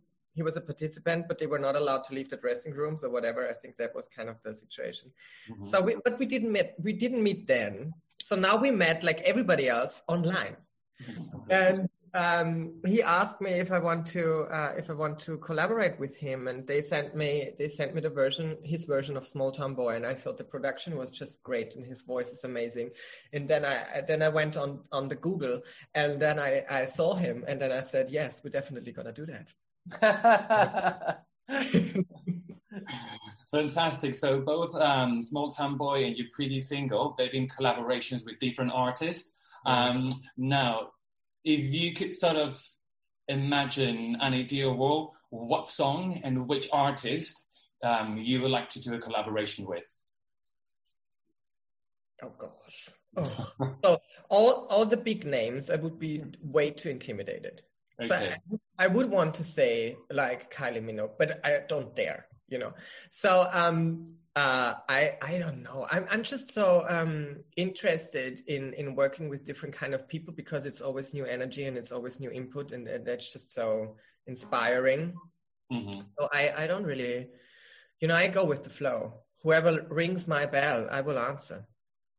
Fair enough. Whoever rings the phone, then let's answer and let's collaborate. Why not? I pick up. Okay, so on top of releasing different singles this year, um, we have seen you as well doing lots of TV shows. So you've been a judge, you have hosted as well, for example, what was uh, the German sort of equivalent of the Eurovision, the night of the contest. Um, how did you react when you found out the news that the Eurovision this year uh, got cancelled? Well, I mean, it was not a surprise, to be honest. We all thought, how, how, I mean, we all thought, how, how could this work? So it was not really a surprise. It was um, sad, obviously, because I wanted to go and I love the Eurovision Song Contest. And I, um, you know, this is the only universe where everybody thinks that I'm Beyonce. So I'm devastated. but um, I mean, it's it's it's it's yeah, it's it's not a surprise. I hope that we'll we'll go back to what the Eurovision was as soon as possible. But yeah, we'll see. I don't know. Were you planning on going to Rotterdam this year? Yes, yes, I wanted to go. Actually, I wanted to stay for a whole month because I thought, you know, let's move to Amsterdam. Um, so I didn't do that, and uh, yeah, I, yeah, I was very excited. I, I yeah, but yeah, unfortunately, it is what it is. Okay. Um, you've also hosted this year your first talent show. How did that feel? Because I mean, you've completed almost like the whole um, circle. You were a contestant a few years ago. You've been a judge. Now you've been a host. Um, how did it all feel? I mean, sort of completing this this circle and this cycle. So I I always feel pressure.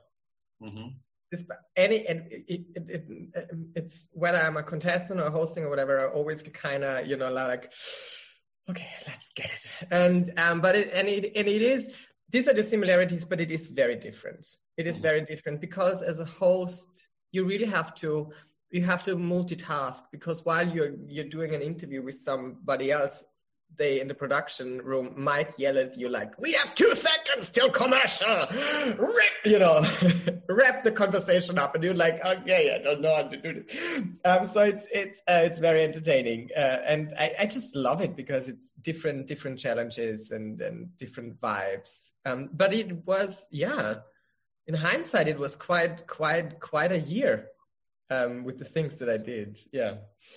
That's good. Um, another of the highlights of this year um, for everyone, including you, was Eurovision Fire Saga the movie. I mean, with that amazing single on, yes, I mean, that is it. It was just like the gift that kept on giving. Um, could you share any gossips or any anecdote from uh, filming that scene? Just one or two, please. Oh well, I mean, are there is there any gossip beside the fact that we? I mean, okay. So imagine um, several Eurovision winners arriving on the same spot, stage, whatever you may call it, and the thing is with us that we are used to being like the center of attention because there's only one winner most of the time. This time it was totally different. And actually, I mean, it was nothing bad happening, but it was just so fun that we were joking around that, you know, we of course think that we are the light of the universe, like every individual of themselves. so it was, it was fun to come together and, you know, just, just um, talk about all those crazy things that have happened after winning the Eurovision Song Contest because it is kind of like this self-support group that hardly meets because you know we we're not really seeing each other that often. So it was it was besides the filming, it was such a nice experience to just you know get it out what nobody would understand, but these people, yeah. Fair enough. Have Javier, any questions? Yeah, uh, Ricky Merino uh, said in Spain several times, I want to go to, to Eurovision. Do you see uh, Ricky Merino as the Spanish singer in the context? Of course. Of course. What a question. Spain. Clock is ticking. But you already have you so so what's his name? His song is Universo. Universo, sí, las cantó. Las cantó. Just watch the video. Very nice. Ah, okay. Do you like Universo or only what the video? No, I love the video and I love the song. I mean, it, it, I think it will be very successful because it's super catchy. It got a great video. He's a brilliant singer. Um, he seems to be very nice. So, done and done. You have done a, a song with uh, Ricky Merino. And what about Ruth Lorenzo? Oh, yes. She's pissed. No, she's not. No, I, I just, I just voicemailed with her the other day, and she was like, "Yeah, I talked to Ricky, and it's a very nice song. It's yeah, very nice. Like, yeah, I really, I really want to work with her too. We actually, we had some loose plans, but then Corona happened, so we'll see. How that one maybe, yeah. In an Oh. interview in Spain, you said in, in, in 2014, uh, I won't come back to Eurovision. First question, why? And second question, are you sure uh, we want to come back? Well, I, I will never come back as a contestant. I, you know, I won. What else is there to do? But I, I, I would really love to host. I always love to be a guest. I love to be around and the energy and you know the fandom. It's, it's, it is a very special family to enter because the Eurovision fan base they will never forget you. It doesn't matter if you have won like in the 20s or or just two years ago they they celebrate you're not only the winners it's just such a such um, great community of people who enjoy this weird thing together forever and ever and I will always come back yeah That's true. It's really difficult to explain to anyone who is an outsider how it feels when you're part of this bubble. I mean, it's it's amazing. it is amazing i mean have you been there as journalists have you yeah Plenty of times, yeah. Seven And it times. It is crazy. It is. It is. A, it is a universe on its own. I loved it. Oh, So, um, over the last few years, we have seen you with short hair, long hair, blonde, black hair, longer beard, shorter. Um, why so many changes? because I can't decide. I'm constantly, and probably the deeper meaning is I'm constantly looking for myself. Okay. And on that road, I find many different people within. You know what I mean? That sounded. It, it, I don't. You know.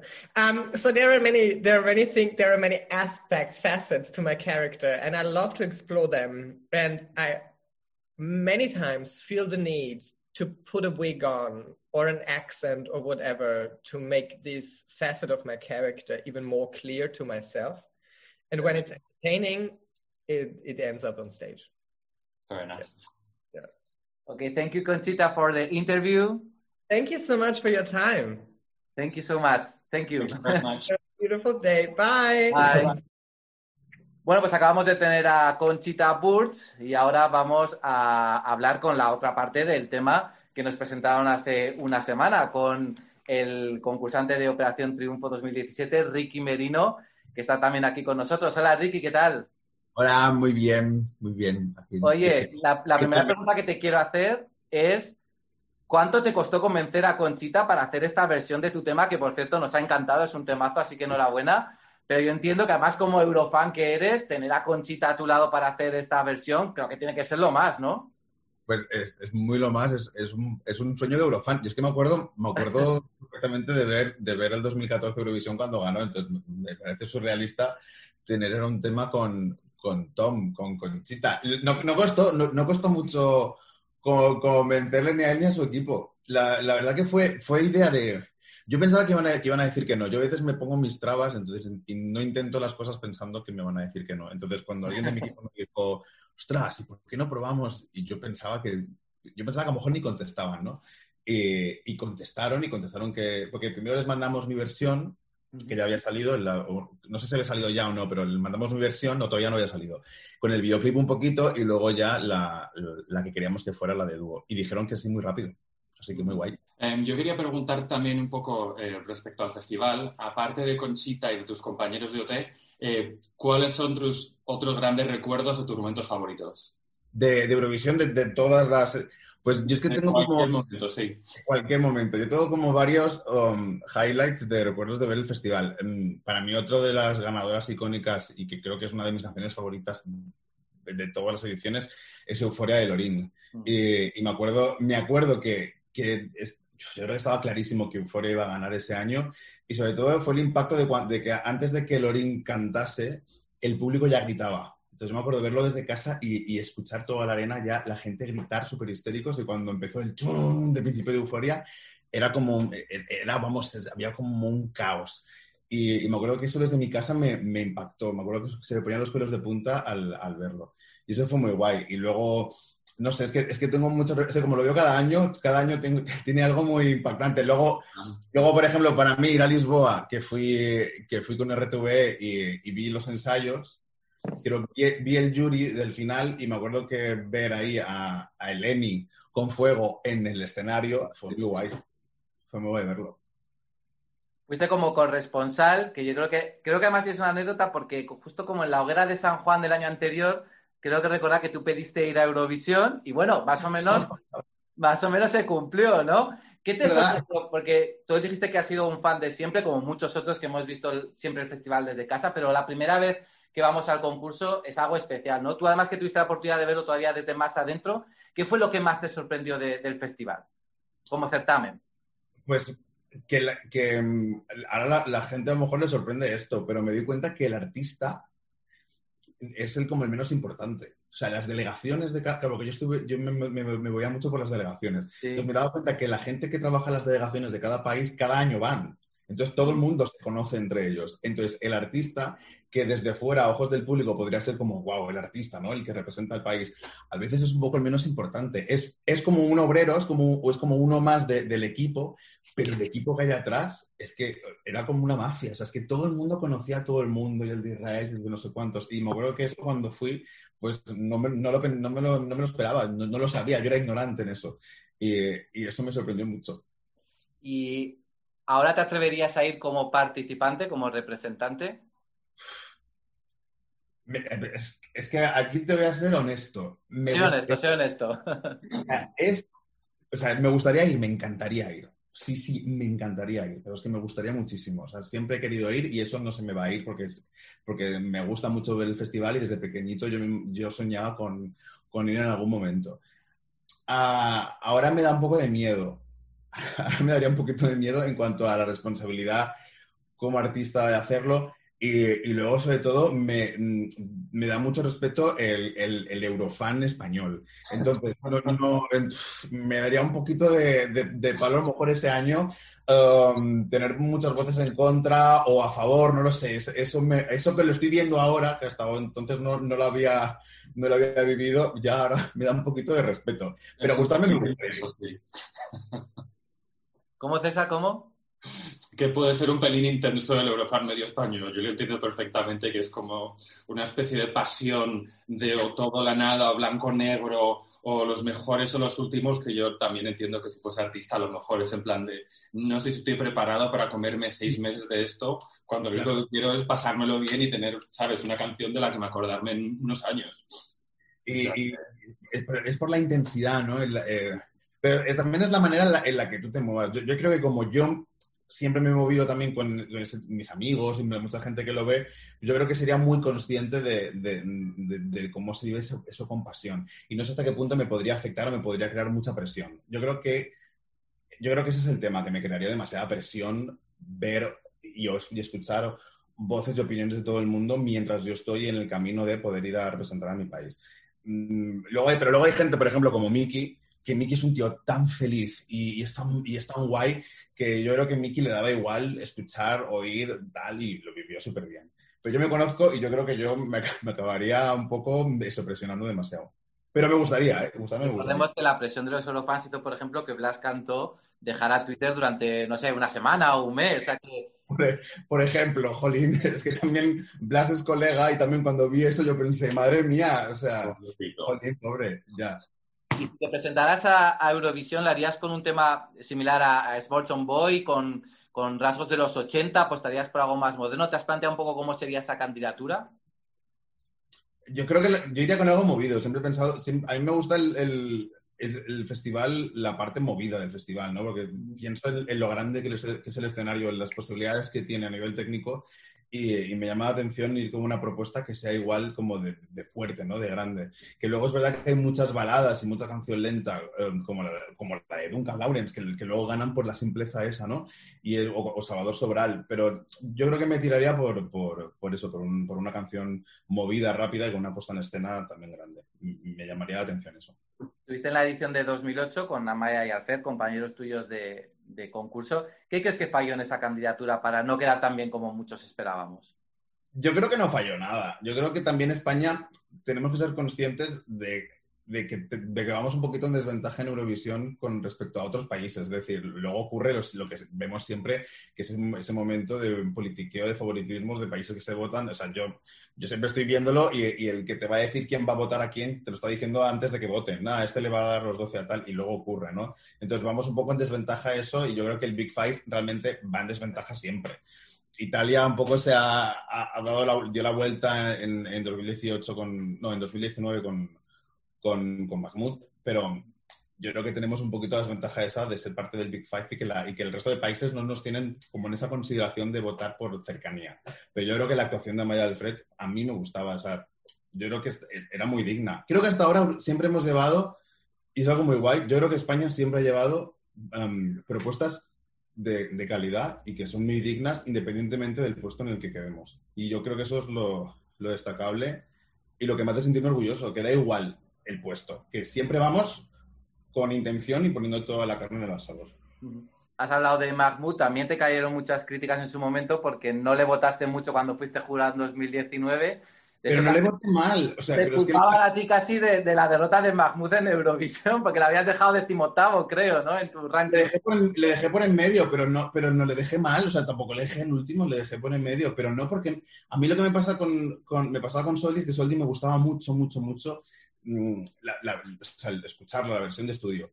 Y la actuación como tal, mm, no sé, me, me- faltaba me- algo, ¿no? Sí, yo creo que tenía tantas expectativas con Soldi que cuando la vi en la actuación me quedé como...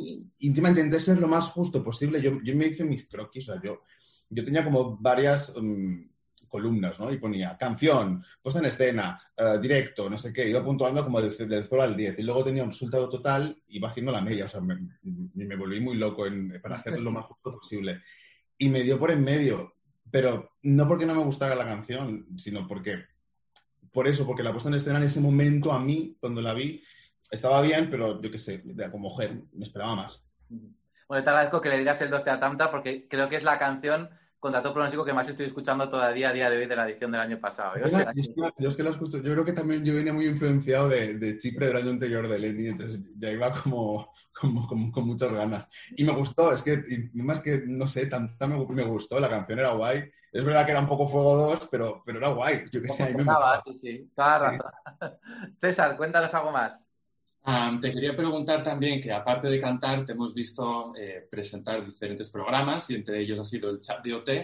Y eso quiere decir que has tenido una relación bastante cercana con prácticamente todos los concursantes de estas últimas ediciones.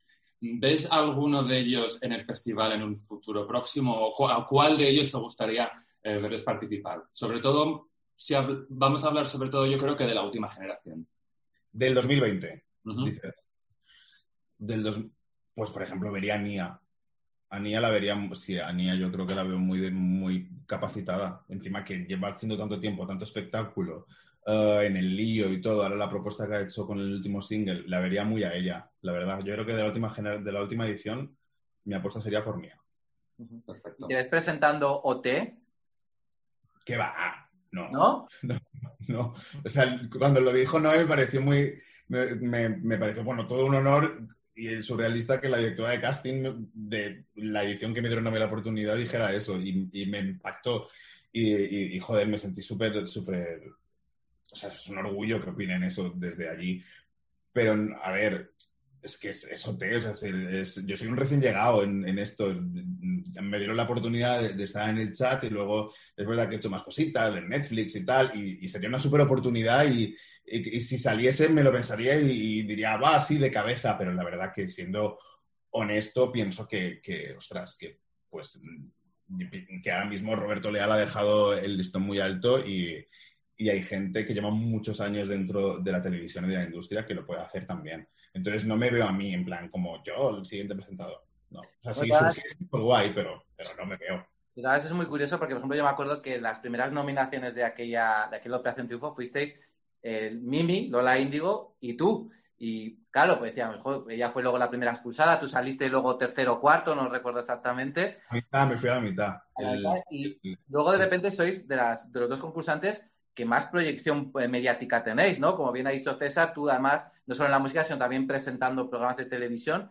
Es decir, que luego en la música es verdad que muchas veces es muy difícil valorar a un artista mejor por una simple actuación, ¿no? O por, o por un paso de un programa, sino que luego hay mucho más de fondo y estamos viéndolo con, con vosotros como ejemplo. Hmm. Yo sé, creo que en el caso de Mimi, o sea, te voy a decir en el caso de Mimi, en el mío también, pero que los dos un poco veníamos de lo mismo, es de, de- de currar mucho, veníamos de currar mucho antes del programa. Entonces, como teníamos un poquito ya la maquinaria ya, ya empezada, ella se había ido a China, yo estaba en Mallorca haciendo hoteles y musicales y tal, era que independientemente del programa, de cómo funcionara o no, porque también nosotros entramos en Operación Triunfo sin saber si iba a funcionar. Nuestra, incluso nos avisaron en Yes Music que la edición anterior la habían tenido que adelantar, entonces no íbamos dando nada por seguro. Estabas allí, mm, participabas, aprendías lo que podías y luego cuando salías a la calle tenías que seguir currando donde lo dejaste, ¿no? Y yo creo que esa ha sido un poco la, la- lo que ha sido el éxito de, de, de Mimi, de Lola Indigo, que se puso a trabajar, a trabajar, a coger todas las oportunidades que podía y no rendirse nunca. Y yo realmente es que aunque cueste mucho y aunque digan muchos no, aunque lleguen muchos noes, que yo he hecho muchos castings en mi vida, la cosa es luego seguir intentándolo y, y- y seguir trabajando. Y yo soy de, de pensar que trabajando, trabajando y esforzándote al final las cosas llegan. Y eh, tú que eres compañera de, compañero de Lola Índigo, ¿ella también se atrevería a ir a Eurovisión o también tiene un poco de miedo como tú por las críticas que pueda recibir? Pues no lo sé, no, no lo sé. Es que lo que pasa es que en mi edición no, no- no había mucho, como mucha ambición de ir a Eurovisión. Yo creo que los, los que teníamos ambición de Eurovisión éramos Agoné y yo. Y, y yo creo que es un poco los maricones de la edición querían ir a Eurovisión. Es un poco, pues, pues claro, pues como no. Y el resto, yo creo que es que el resto no, no, no siguen tan... Es una cosa generacional, también se te das cuenta y me da pena. Las nuevas generaciones no ven tanto el concurso, o incluso ven el concurso con...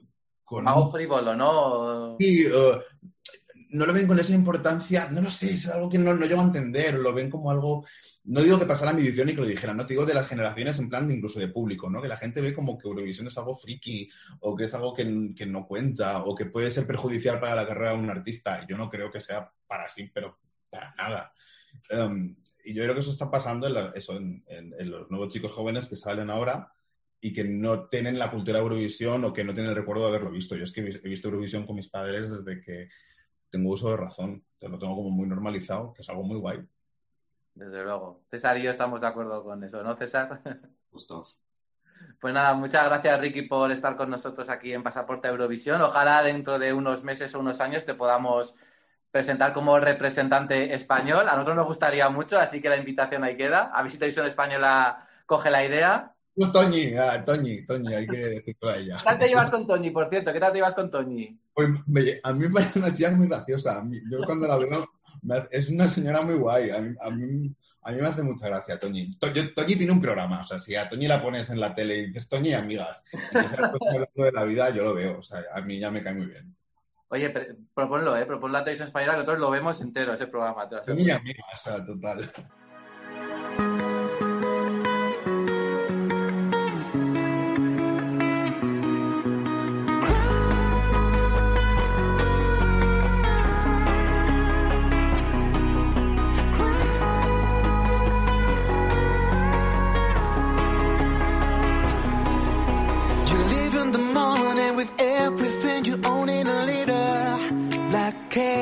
alone on a platform, the wind and the rain on the sand, and all.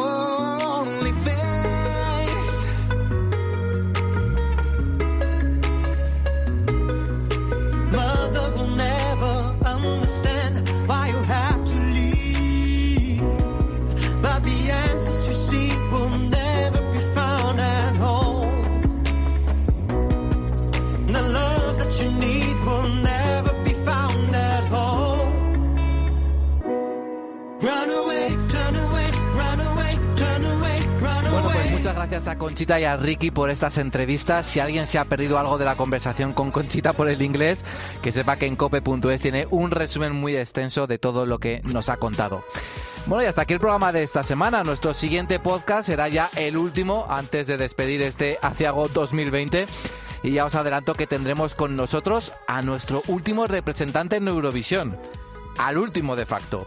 Miki estará con nosotros para recordarnos su paso por Tel Aviv 2019 y todo sobre su segundo disco, Iceberg, que ya puedes comprar. Por cierto que en cadena100.es tienes una entrevista muy guay de Miki con Antonio Hueso que no te tienes que perder. Con Smorton Boy nos despedimos. Gracias por haber escuchado Pasaporte Eurovisión y nos vemos en 15 días para celebrar la Navidad. Adiós.